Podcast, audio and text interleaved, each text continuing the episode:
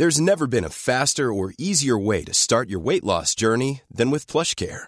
PlushCare accepts most insurance plans and gives you online access to board-certified physicians who can prescribe FDA-approved weight loss medications like Wigovi and Zepbound for those who qualify. Take charge of your health and speak with a board-certified physician about a weight loss plan that's right for you. Get started today at plushcare.com slash weight loss. That's plushcare.com slash weight loss. plushcare.com slash weight loss.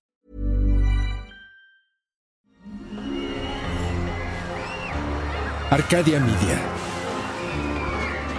Elige tu lugar en este carrusel.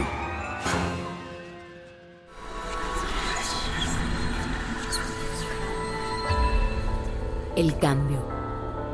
Induce la transformación de perspectivas que conducen a la modificación del mundo a partir de nuestro universo personal. ¿De dónde nace el impulso que detona ese cambio? ¿Cuál es la fuerza que nos lleva a cuestionarnos a nosotros mismos? Cruzar los obstáculos, venciendo el miedo y convertir esas ideas en una realidad. Exploremos la fuerza detrás de las ideas que a diario son lanzadas al infinito. Hagamos un cambio, todos juntos. Esto es Héroes, por cultura colectiva.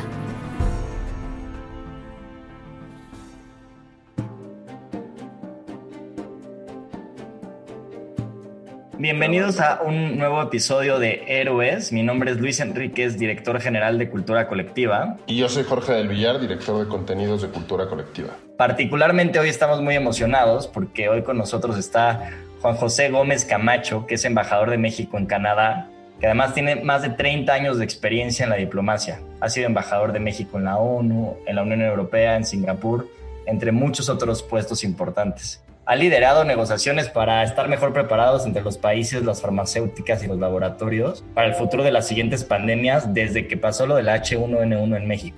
Además es un escritor reconocido y autor de muchos artículos de política internacional y fue un gran mentor para nosotros cuando abrimos las oficinas de cultura colectiva en Nueva York para entender pues, cómo funcionan las cosas y cómo relacionarnos con la gente en Estados Unidos. Entonces, bienvenido, embajador. Muchas gracias. Gracias, Luis. Gracias, Jorge. Con gran gusto, como siempre. Y con gusto de verlos, de verlos empujando tanto. ¿eh? Me da mucho gusto. Gracias. Pues La, primera pregunta que es obligada es, es entender cómo alguien llega al lugar donde usted ha llegado, ¿no? O sea, ¿qué pasa en, su vida? ¿Qué factores se van moviendo y determinando eh, en los cuales usted termina siendo embajador de México en la ONU y luego en Canadá. ¿Qué fue lo que fue pasando en su vida para llegar a ese lugar? Es una pregunta que yo mismo me hago, ¿eh?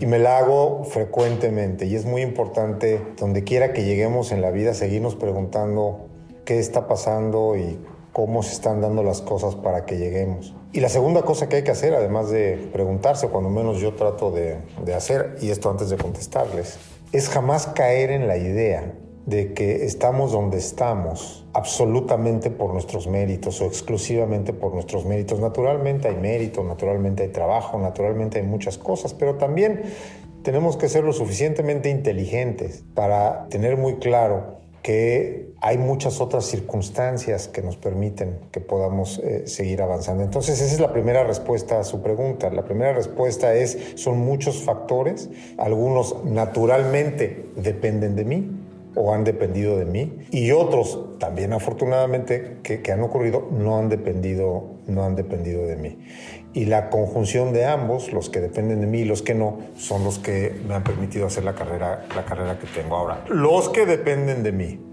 curiosamente esos también son complicados a veces de, de definir no es muy fácil cuando se hacen este tipo de preguntas contestar pues porque trabajé mucho porque soy esto porque soy lo otro porque estudié demasiado pues, a lo mejor. Eh, la verdad es que lo único que he hecho en mi vida es trabajar, creer en lo que hago. Y si eso sí, eso sí, si hay alguna, alguna cosa que, que creo que cuando menos para mí ha sido importante y que me ha servido profesionalmente y personalmente y que siempre repito y, los, los, insisto a mis hijas y a cualquier persona, es la curiosidad.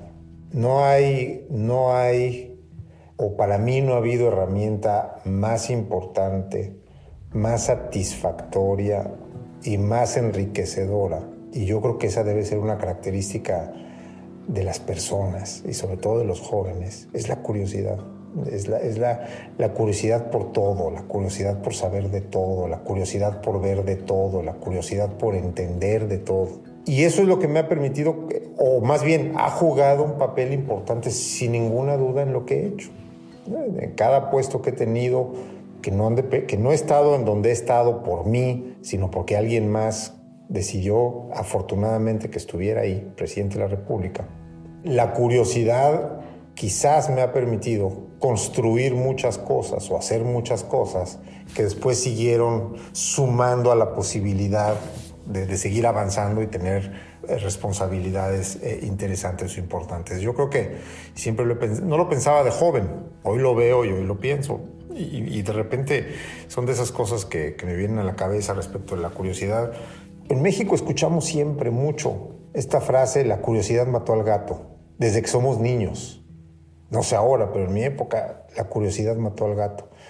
Y pensándolo a la vuelta del tiempo, te das cuenta, yo, o, yo lo, lo que creo cuando menos, qué daño se hace a quien le repetimos la curiosidad mató al gato. No seas curioso, no seas curioso, no te metas en lo que no te importa, no averigües lo que no, te, lo que no debes o lo que no te conviene, cuando en realidad repito, mi experiencia personal, la curiosidad me ha dado una enorme riqueza, una riqueza intelectual, una riqueza de, personal, de experiencias, vivencial extraordinaria. Entonces, pues podría quedarme media hora tratando de, de dilucidar cómo, por qué.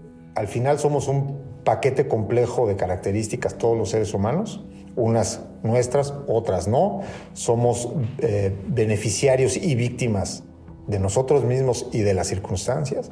Y en mi caso, pues las dos han funcionado muy bien. Algo que, que es muy característico de, de su carrera es que pues digamos que en estos 30 años que lleva la diplomacia le ha tocado trabajar con diferentes presidentes, con diferentes personalidades de diferentes partidos de todos lados, ¿no? Y, creo que es, es, de los pocos que, ¿no? Siempre ha tenido estos puestos importantes en, diferentes lados con tanta constancia, ¿no? Estábamos hablando con Daniel Gómez, que también lo entrevistamos en este podcast, y él nos decía, si Estados Unidos conquistara México, aún así seguiría siendo el embajador de algún lugar de México, ¿no? Entonces, aquí la pregunta sería como, ¿cómo, cómo, cómo lidiar entrando en esta parte de diplomacia con, con tantas personalidades, con tantos cambios, con tantas cosas? Hay una característica que es indispensable para quien hace lo que nosotros hacemos, los diplomáticos. Y a partir de esa hay otras, y existen o no existen, pero hay una que no puede faltarle a nadie estar absolutamente, locamente enamorado del país.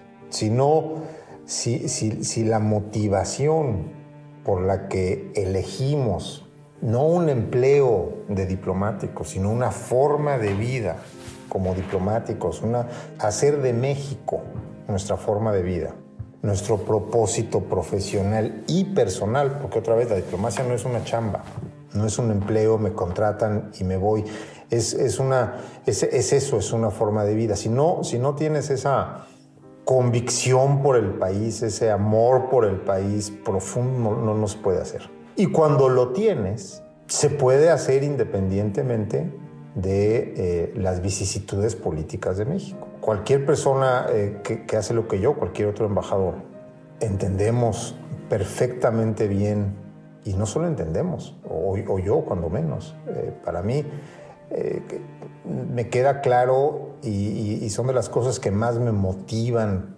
para hacer lo que hago, además de, este, de esta pasión por el país, es que tengamos un país democrático, un país con instituciones. Y creer en un país democrático significa también creer en que tiene elecciones, que tiene cambios de liderazgo, que hay competencia política, que hay partidos políticos y que la sociedad mexicana elegirá un presidente y que ese presidente no solamente es nuestro jefe, naturalmente, sino que es quien marca y a quien debemos una enorme eh, lealtad, un enorme respeto y lo hacemos con una, con una, gran, con una gran disciplina e institucionalidad.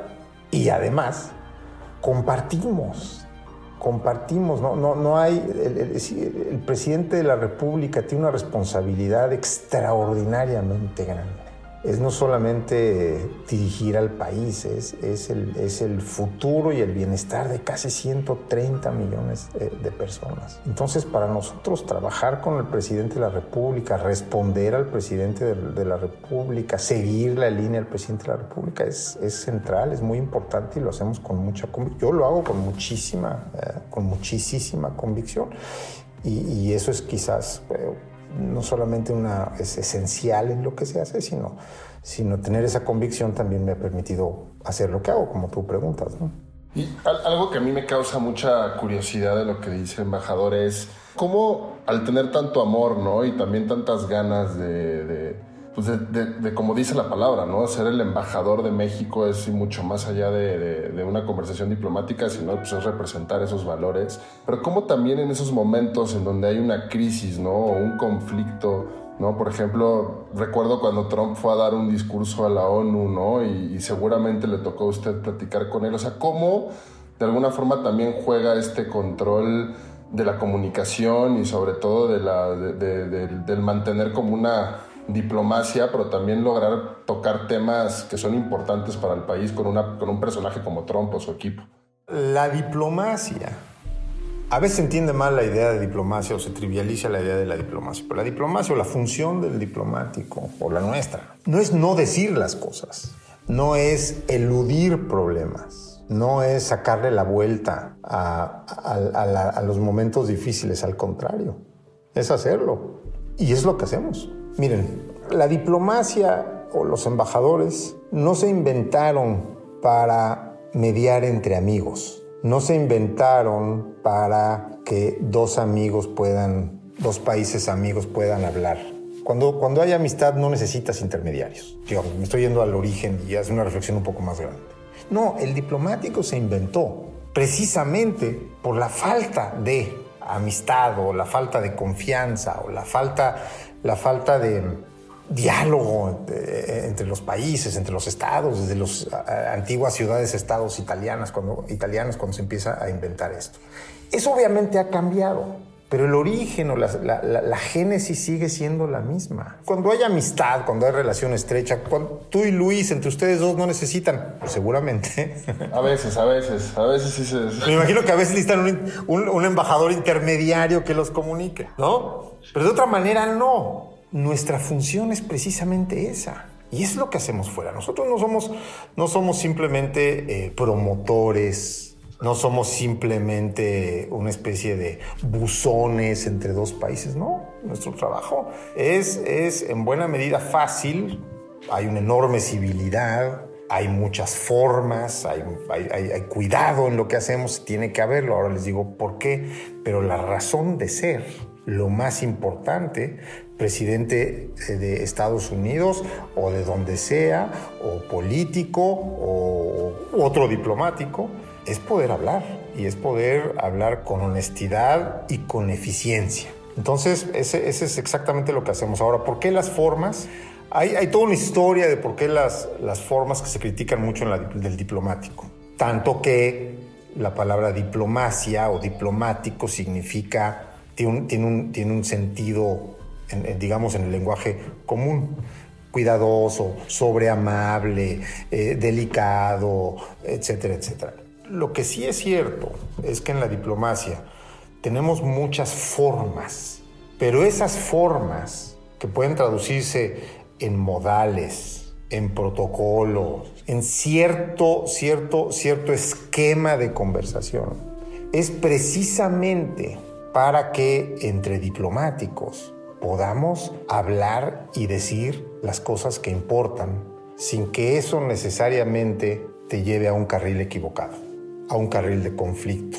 Un, diplomático desarticula posibles conflictos, construye confianza, construye cooperación, pero cuando hay cosas complejas, que no es inusual, de hecho es normal, así es esto, es humano, es, así es la vida, las formas se convierten en una especie de protectores que permiten que el diálogo pueda fluir de una manera muy cívica. Si nosotros en la diplomacia no tuviéramos, en la diplomacia en todo el mundo, no existiera este, estos valores muy entendidos de cómo debemos comunicarnos, entonces el diálogo sería mucho más difícil, posiblemente menos constructivo y posiblemente inclusive destructivo. Porque además somos seres humanos, hay emociones, hay psicología, hay, hay, hay presión. Entonces, ese, esas formas son muy útiles, pero por esa razón. Oye, justo, justo hablando de eso, me gustaría entender, si es posible, que nos contara algunos de esos como momentos difíciles, ya sea por crisis diplomáticas o algunos momentos este, vulnerables personales en, su carrera, en los que justo, ¿no? ¿Cómo, cómo se maneja esta, esta diplomacia o estas situaciones, ¿no? En, en algunos ejemplos puntuales, ¿no? Que, que nos pudiera platicar. Em, mira, quizás antes de, entrar en esos, hay una cosa más, más personal que en buena medida ha marcado lo que hago y cómo lo hago. Y que para mí en buena medida o en mucha medida ha sido parte central de que mi carrera profesional haya ido tan bien como ha ido. Insisto y, reitero, mi carrera, lo que he hecho y, los enormes beneficios que he recibido del, del gobierno mexicano, de varios presidentes de la República, son externos a mí. Pero hay una parte muy importante que ustedes conocen muy bien, que es el tema de mi vista. Tengo, ¿qué será? 10% de vista útil, ¿no? quizás un poquito más, pero es una cosa por el estilo. Y a mí me eh, veía muy bien a los 18 años, pero empezaba a tener algunos problemas y algún médico finalmente descubrió que tenía una enfermedad que se llama retinosis pigmentosa. Y este señor, recuerdo perfecto, me dijo, mira, tienes una cosa que se llama retinosis pigmentosa y sinceramente a los 40 vas a ser 100% ciego. Yo si fuera tú, más bien ni siquiera hablaba conmigo, hablaba con mi mamá que la pobre estaba Imagínense, ¿no? Naturalmente no he perdido completamente la vista, tengo 10, 15%. Pero quizás el factor más importante para mí de que mi vida profesional y personal haya funcionado muy bien es el de los ojos y no al revés. Mucha gente que tiene o, mucha gente asume que en mi caso o seguramente en el caso de otras personas que tienen algún otro tipo de problema de este tipo, ¿no? De discapacidad o de... que hacen las cosas o logras las cosas a pesar de. Y entonces se, ve como si fuera un doble, triple, cuádruple mérito. Oye, no ve y además hace. A mí me cuesta mucho trabajo explicarle a la gente, o más bien a mí no me cuesta trabajo, a la gente le cuesta trabajo comprenderlo o creerme cuando les digo que yo lo que he hecho no lo he hecho a pesar de, sino en buena medida gracias a. Y entonces cuando ustedes preguntan casos complicados eh, en, su, vida profesional, que hay muchísimos, como embajador de México es complejo y hay un montón de situaciones que te ponen en, una situación de reto personal y profesional muy fuerte. Casi, yo no, no exageraría. Y, puedo encontrar muchas, digo, a lo mejor, a lo mejor podemos buscar alguna que pueda conversar más públicamente. Muchas pues no se pueden, porque esa sí es la naturaleza de lo que hago, pero, pero sobre todo quizás lo más, lo más importante es que entre todas las herramientas mías, lo que sí depende de mí, intelectuales, de temperamento, de carácter, etcétera, que han sido centrales para enfrentar bien y resolver bien situaciones, algunas muy complicadas, es el tema de la vista. Porque el tema de la vista me ha dado un paquete de herramientas, también intelectuales, temperamentales, de carácter, que a la postre ha sido mucho más útil, yo siempre he pensado, que las que tendría si tuviera el 100% de visión. Claro. Justo en este podcast hemos platicado con muchas personas que logran transformar esos, esos problemas o que parecieran problemas o dificultades en grandes beneficios o, o catalizadores de otras cosas, ¿no?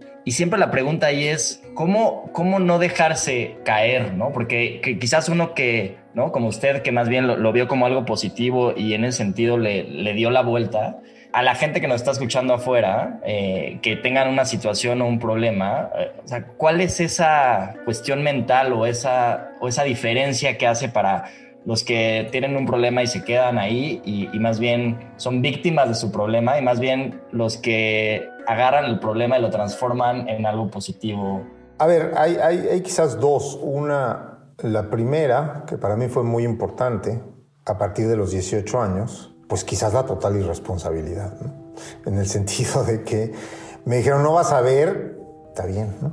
Es decir, no, no me... Dentro de 40, cuando, cuando tenía 18 y me dijeron 40 años, me sonaba al año 10 mil, ¿no? Realmente me parecía que era, que era lejano y no, no me implicó ningún tipo de inquietud en ese momento. Mis padres sí, por supuesto, pero era un, yo no diría que un drama familiar, no lo era, pero sí era, sí era algo muy fuerte, sobre todo para ellos. Y pues entramos en una cierta dinámica de buscar médicos y ese tipo de cosas. Pero, pero insisto, quizás la primera parte es que a mí es como si no me hubiera, como si me filtrara, me, me hubiera filtrado muy despacito la posibilidad. Esa es una cosa importante. Y eso me permitió además empezarlo a abordar. Es decir, y, y por cierto, mis padres muy importantes en, ese, en, en, eso porque fueron... No se volvió jamás un tema negativo de debilidad, sí, un reto, sí, un problema, sí, preocupación, sí, angustia de papás, pero, pero nunca en el sentido de, caray, ya no vas a poder hacer o ya no vas a poder ser. No, y creo que eso fue importante. La, y la otra es pues que simplemente sin gran reflexión intelectual lo fui tomando como venía, ¿no? Lo fui, lo fui, fui haciendo lo que tenía que ir haciendo, me fui adaptando conforme me, me tenía que ir adaptando. Y una cosa que sí me la atribuyo y que, que, me, la, me la agradezco a mí mismo, que lo hice así, sin, de, manera, una, de una manera muy reflexiva, insisto, es que mmm, nunca lo oculté, nunca lo, nunca, nunca me apenó, para nada, es más, les voy a contar una anécdota. Cuando estaba empezando eh, la carrera, mis papás me, llevaron a toda clase de médicos, este, serios, menos serios, todo tipo de posibles medicinas y tratamientos. Y en algún momento eh, me llevaron a, un, con, un, con un señor que alegaba que podía, que podía curar muchas enfermedades con corriente eléctrica estaba en, um, en Tepoztlán. Entonces vamos a Tepoztlán. Estaba chiquito, tenía 18 años, bueno, tan chiquito, 19 años, una cosa. Vamos a Tepoztlán. Y este señor era un ingeniero, si mal no recuerdo, alemán, que te diagnosticaba como si fueras coche, con un voltímetro. Entonces te ponía, se marcaba así. Y entonces, según, según los volts que le mostraba su aparatito, según los volts que le, le, le mostraba el aparatito, te ponía unas plaquitas de zinc y de cobre en las muñecas. Y entonces todas las mañanas tenía que lijar mis tablitas de zinc y de cobre, me las ponía en la mano mojadas y luego con una venda. Y después me iba a la Ibero a estudiar Derecho. Y un día se me acerca una niña que estaba segura que me había tratado de suicidar y me empieza a preguntar, oye, ¿qué hiciste? Y tomábamos clases juntos, oye, ¿qué hiciste? ¿qué te pasó hoy? Entonces, con la misma naturaleza le platiqué lo que tenía. Bueno, se convirtió en mi esposa pocos años después. Es decir, con esto lo que quiero decirles en esa parte es que a mí nunca, jamás en la vida, eso sí, jamás en la vida me pasó por la cabeza que eso podría ser un obstáculo, que podría ser un reto, que podría ser eh, mis amigos, como yo era muy abierto, eso sí, si alguien algún día o cuando me han preguntado sobre estas cosas, siempre digo, ábranse, ¿no? Aquí no hay nada que ocultar. Gracias a que no lo ocultaba, no me daba pena, no me preocupaba, no me inquietaba, pues todos mis amigos me ayudaban. Pues tenía, tenía, eh, en esa época éramos un grupito de tres, por ejemplo, cuando, cuando estudiaba eh, Derecho, y ya sabían perfectamente bien en qué momento ya no veía, en qué momento sí veía, eh, se ocupaban de de, de ayudarme, era, pero, pero vamos, perfectamente normal. Entonces ahí sí hay una cosa que, que, siempre en estas cosas hay que, hay, que, hay que abrazarlas, eso es lo que somos. Cuando no se ve, cuando no se camina, cuando no se puede escuchar, cuando alguna de estas características son eso, son características, ¿no? Yo siempre me he resistido al tema de discapacidad, no porque no me guste y me parezca que es un prurito, eso me da, me da enteramente lo mismo. Más bien me he resistido a esa idea porque a mí en mi caso, cuando menos, la falta de ojos en lugar o, o, la visión limitada en lugar de darme una discapacidad, siempre he pensado que me dio una sobrecapacidad y les voy a explicar por qué. Y es el caso de cualquier persona que tiene algo. Miren, alguien que no puede caminar, por ejemplo. Para que esta persona que no puede caminar todos los días en la mañana se tenga que levantar, meterse a una regadera, salirse de la regadera, vestirse, salir a trabajar por el medio que sea o a estudiar por el medio que sea, coche, autobús, eh, en una silla de ruedas empujándola, lo que sea, durante el día. Está en un salón de clases o está en una oficina, tiene que ir al baño, tiene que regresar, ir a la fotocopiadora, regresar hasta la tarde, o a la hora de la comida, tiene que ir a buscar comida, regresar la tarde, la noche, volver a hacer todo el mismo al revés hasta llegar a la cama. Eso lo que implica es que esa persona tiene una capacidad para resolver problemas que no tiene otra persona, que es incomparable, que tiene una capacidad para pensar diferente que no tiene una persona que pueda caminar. Lo mismo para alguien que no puede oír, lo mismo para alguien que no puede ver. Y para mí desde muy joven, cuando empecé sensiblemente a perder la vista, y que efectivamente empecé a dejar de poder hacer cosas. Mi independencia se empezó a limitar, tuve que dejar de manejar, tuve que dejar de... Eh, conforme ese proceso que superficialmente podría verse como deterioro avanzaba, en realidad yo siempre sentí que estaba pasando exactamente lo contrario, que me volvía muchísimo más hábil para hacer muchas cosas, que mi cabeza empezaba a funcionar eh, diferente. Por ejemplo, el caso de los ojos, nosotros vemos, porque tenemos ojos, cuando funcionan bien, el 90% de la información que capta tu cerebro, el conocimiento que, vas adquiriendo lo a través de los ojos, pero naturalmente es lejos de ser la, única forma. Empiezas a, a, procesar información diferente y empiezas a pensar diferente. Como se diría una traducción de la frase conocidísima en inglés, afuera de la caja, porque no tienes de otra. Alguien que tiene cualquier tipo de característica eh, física tiene que pensar diferente, tiene que innovar cada minuto que pasa durante el día para poder hacer sus cosas. Y, y, digo, ahorita que justo que está diciendo todo esto me suena mucho a pues, que es la naturaleza que necesita un embajador de México en, en Estados Unidos, ¿no? Justo esa capacidad de poder ver pues, ver esos detalles, ¿no? Y ver, y ver de, como fuera de la caja, porque creo que muchas veces los retos, y digo, y conociendo también un poco de, de, algunas, algunas cosas que hemos platicado, que, ha enfrentado, creo que pues ahora entiendo muy bien cómo esta naturaleza, ¿no? Y este problema que se convierte en una oportunidad como para seguir desarrollando esa curiosidad, ¿no? Y que creo que es a mí algo que me, que me llama mucho la atención, ¿no? Cómo, cómo juega esta parte, ¿no? De este tema de ir perdiendo la visión y cómo también empieza a jugar esta parte de los sentidos en buscar otra fuente de la creatividad, ¿no? Y buscar otra, otra, otra, otra fuente de, de, de, incentivos o de estos impulsos, ¿no? Que creo que son, son muy determinantes. Y, y, algo que a mí, por ejemplo, siempre que platico con ustedes me impacta mucho, pues es el uso del lenguaje, ¿no? Y el uso de, como un poco esa habilidad de comunicar y esa habilidad de, decir las cosas. ¿Cree usted que va directamente relacionado esta, esta, esta parte de sus ojos con esa habilidad de comunicarse de una manera extraordinaria y lograr. No, bueno, a ver, extraordinaria no sé, gracias por decirlo, pero no estoy en Estados Unidos. Cuando estaba, estaba en, la ONU, digamos, en Nueva York, ahora en Canadá.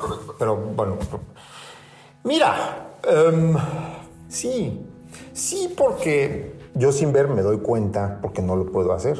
Y, y me ha costado o me ha tomado muchos años ir comprendiendo muchas cosas. Y una que he ido comprendiendo mucho, de manera mucho más reciente, tiene que ver con, efectivamente, con la comunicación, porque cuando, cuando tú ves, estás hablando con alguien, tú estás percibiendo, primero que nada, mucho, mucha información de la otra persona por muchos sentidos, incluyendo especialmente los ojos. Ves el lenguaje corporal, ves la mirada, y son una serie de signos que te van informando a ti o que están redondeando o complementando lo que estás escuchando que esta persona te está diciendo. Es más, así te das cuenta si crees o no en lo que te están diciendo, es decir, tú percibes. ¿no? Y lo mismo en cierta medida ocurre al revés. Es la primera cosa que, que me he ido, que, es, de verdad es mucho más reciente en, en mi vida, que me di cuenta mucho tiempo después, es que efectivamente yo no estaba, cuando me comunico o estoy con alguien, interactúo con alguien, solo tengo en principio la voz de esa persona. No, no logro, aunque la vea, ustedes los veo, es tan, tan limitado que no tengo manera prácticamente de percibir ningún otro signo o señal eh, de ustedes. Y posiblemente, regresando a tu pregunta, como eso ha todas esas cosas hacen que honestamente mi cabeza funcione diferente o que tenga unas características diferentes, como cualquier otra persona que no ve o que no oye o que no, que no camina o cualquier, el, el espectro de posibilidades es gigantesco. Estoy seguro, ahora que lo preguntas, que todo eso ha influido muchísimo en la manera en que comunico, pero muchísimo, porque otra vez, así como, como tengo que pensar afuera de la caja, que es para mí natural, no, no, no, lo digo como autocumplido, sino es una necesidad, es una cosa que ocurrió de manera natural. Y así como tengo muchas herramientas intelectuales y emocionales, producto muy derivadas del tema de mi vista, efectivamente la comunicación es uno, sin ninguna duda, porque de, dependo de la comunicación oral mucho más que muchas otras personas que no tienes que hablar cuando te ves. Basta con que te veas, basta una mirada, eh, basta un gesto, basta el lenguaje corporal para saber. Yo no, no tengo ninguno de esos. Todo tiene que ser escuchado y casi, casi respirado. ¿no? Entonces sí, creo que, que, la comunicación es importante. Ha sido beneficiaria, si, si, tú lo crees, o si lo planteas así, beneficiaria de, de todo esto. Hay otro tema que me parece también este, importante resaltar de, de su carrera diplomática, y es esta apertura, particularmente, eh, o mínimo nuestra experiencia, ¿no? No sé qué tan amplia sea con los jóvenes, ¿no? Y, y, impulsar proyectos de diferentes jóvenes y diferentes personas. La verdad es que creo que es una gran, o sea, digo, cuando platicamos con Daniel Gómez, él, él, nos introdujo con usted, pero para mí, este, como que, no, cuando estábamos pensando en la idea de expandir cultura colectiva a Estados Unidos, eh, nunca me pasó por la cabeza, ¿no? Eh, ¿no? Hablar con, con, un embajador o con alguien que estuviera relacionado de ese lado. Y cuando Daniel lo propuso, eh, a mí me sorprendió primero la apertura, ¿no? y, y, este, y además de, de, que ir a una, ¿no? a una casa de, de, un embajador es como sentirse en México y es increíble.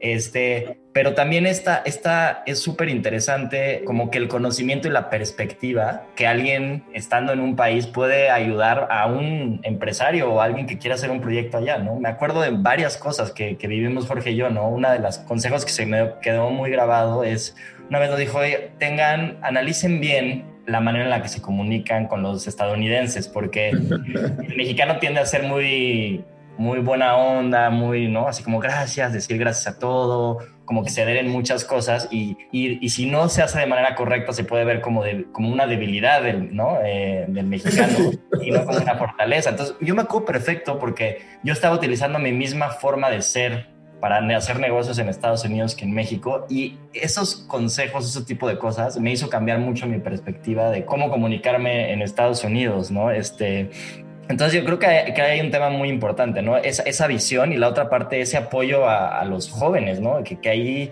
eh, la pregunta sería, uh, no es normal, ¿no? Que, que, un embajador tenga esa apertura con, ¿no? con los jóvenes o con los proyectos nuevos o, o, ese acobijamiento, ¿no? Gracias que lo digas y qué bueno que lo vean así. Muchas cosas lo explican. Una me gusta mucho. Te diría, creo en la juventud. Sí, sí, creo en la juventud. Ustedes son el futuro, de, por supuesto. Pero sobre todo me gusta. Sobre todo me gusta. Sobre todo me encanta la energía de los jóvenes. Vuelvo quizás al, al elemento de la, de la, curiosidad. Me encanta la irreverencia de los jóvenes. Me encantan los jóvenes que están haciendo cosas, que quieren cambiar cosas, que piensan diferente. Me gusta la frescura de los jóvenes. Me divierten mucho los jóvenes. Aprendo mucho de todos ustedes. Me acuerdo perfecto las veces que, nos vimos y Daniel, ¿no? Cuando, cuando, cuando conocí a Daniel, Daniel de haber tenido 18, 19 años y lo mandamos a... Estábamos buscando desesperadamente, yo era embajador en Ginebra en esa época y estábamos buscando desesperadamente a alguien a quien mandar en un programa de cooperación a Senegal a dar un curso. Y alguien me dijo, oye, embajador, hay un chavito que es de lo más listo, que ya tiene su, su empresa de energía, etcétera, etcétera. Digo, pues conéctenme con el chavito cuando empecé a hablar con Daniel, está fascinado de, de, de, la imaginación, de la creatividad. Y así como ustedes. Cuando Daniel me dijo, oigan, embajador, le quiero presentar a unos amigos que están creando una empresa, y pues, de repente se me aparecen cuatro chavitos que son ustedes. Ya con cultura colectiva y con 80 millones de seguidores o de audiencia, ese tipo de cosas. A mí esas cosas me producen, me, me, me, dan gusto, naturalmente me da gusto, me da gusto por ustedes, pero, pero me da, me, produce energía, eh, me, gusta, yo, creo que, yo creo que en ustedes, eh, ustedes tienen, tienen ese motor que, que, todos, todos, todos necesitamos como país, como personas, como humanidad, como, como lo quieran ver. Y segundo, bueno, naturalmente también me gusta mucho ayudar donde pueda ayudar, ¿no? Hay, hay cualquier persona más grande que ustedes ha caminado o ha andado por caminos que ustedes todavía no y posiblemente tengan que andar. Entonces, lo que pueda compartir, decirles, ayudarlos, lo hago pero sobre todo, te digo, podría sobreintelectualizar por qué, me, por qué lo hago no hace falta. Me gusta, me gusta muchísimo. Lo disfruto eh, enormemente. Mis hijas te lo podrían decir, eh, me gusta. Creo que algo que también yo de, conocerlo y, creo que hasta con el tema de, de, los jóvenes, ¿no? Y también como dice con su familia, pues el humor es algo que yo creo que es muy, muy, característico de usted, ¿no? Me acuerdo mucho de su perro Taco. Ni me digas, murió hace dos, hace tres meses. Le mando un abrazote, le mando un abrazote.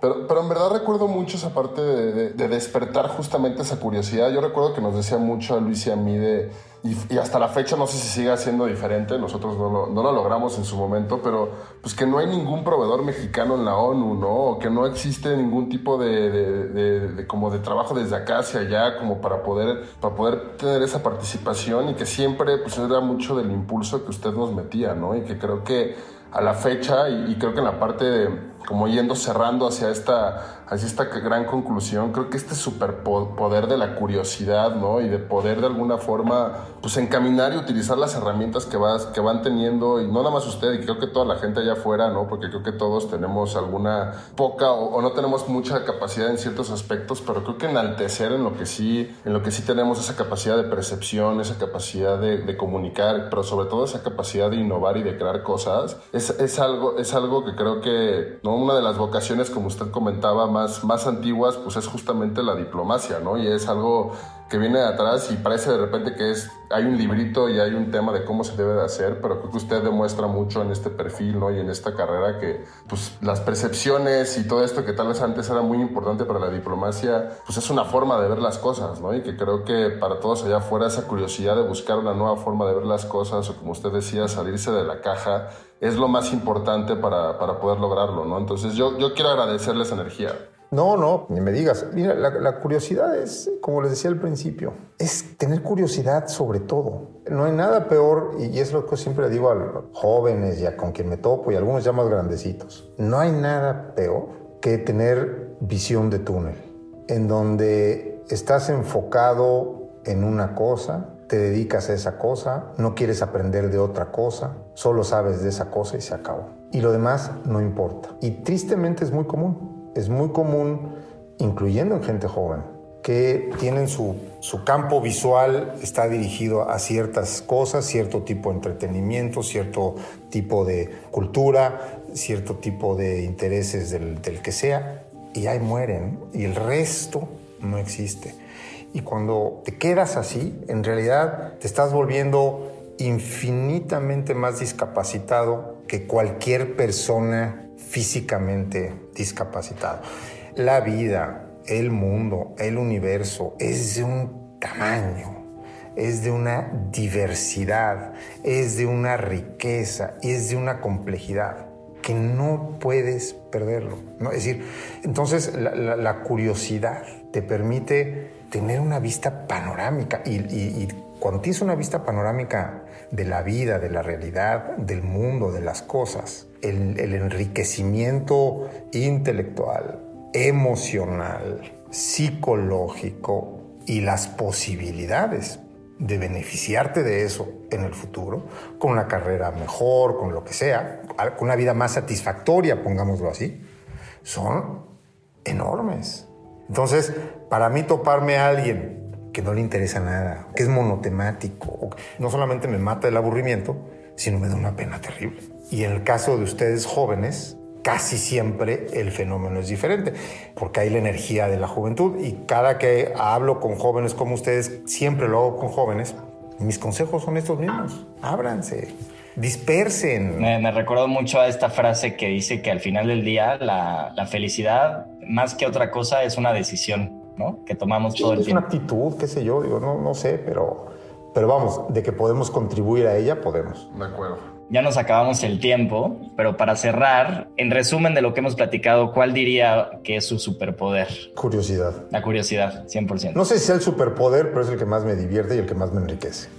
Pues muchas gracias eh, por el tiempo, por las palabras, que la verdad es que a mí siempre, como dice Jorge, me impacta ¿no? la, la fluidez para poder ¿no? comunicar ideas y por otro lado también esa, ese lado tan humano, ¿no? que pareciera que es, es muy difícil que del lado ¿no? diplomático, político, pueda haber esta parte tan humana, pero creo que esa combinación que usted logra es, es buenísima y siempre feliz de escucharlo y platicar. Igualmente, cuando quieran. Sí, ¿eh? creo, que, creo que para cerrar a mí, a mí me gustaría como mucho este, recordarle a la gente allá afuera, ¿no? Que, que creo que muchas veces no, no empatizamos tanto tal vez con las figuras políticas, pero creo que más allá de lo que es la política o la diplomacia hay, hay gente, o en este caso héroes, ¿no? Que, que de alguna forma van labrando su camino y que pues también hay una un tema muy interesante en poder analizarlos y, y, le agradezco muchísimo que podamos ver una parte que, que, tal vez no es tan común, ¿no? De conocer de un embajador y de conocer de una figura como usted y pues no nada más eso, ¿no? Sino agradecerle todo, no nada más esta hora que nos ha dado, sino todo el tiempo que nos ha dado a lo largo de nuestra carrera y pues con muchísimo cariño,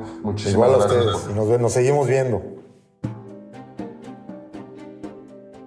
Muchas gracias por escucharnos en este episodio de Héroes. Recuerden que la curiosidad, como dice el embajador, no mató al gato. Saludos.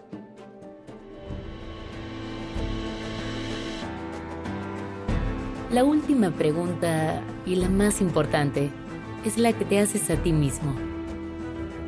¿Cuál es la diferencia entre la historia que acabas de escuchar y la tuya? Nada es imposible. Atrévete a ser diferente y sé el héroe de tu propia historia. Héroes por cultura colectiva.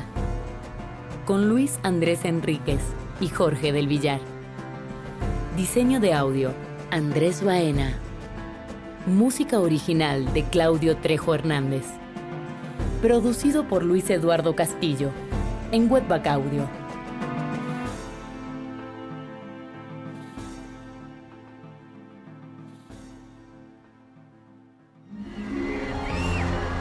Arcadia Media.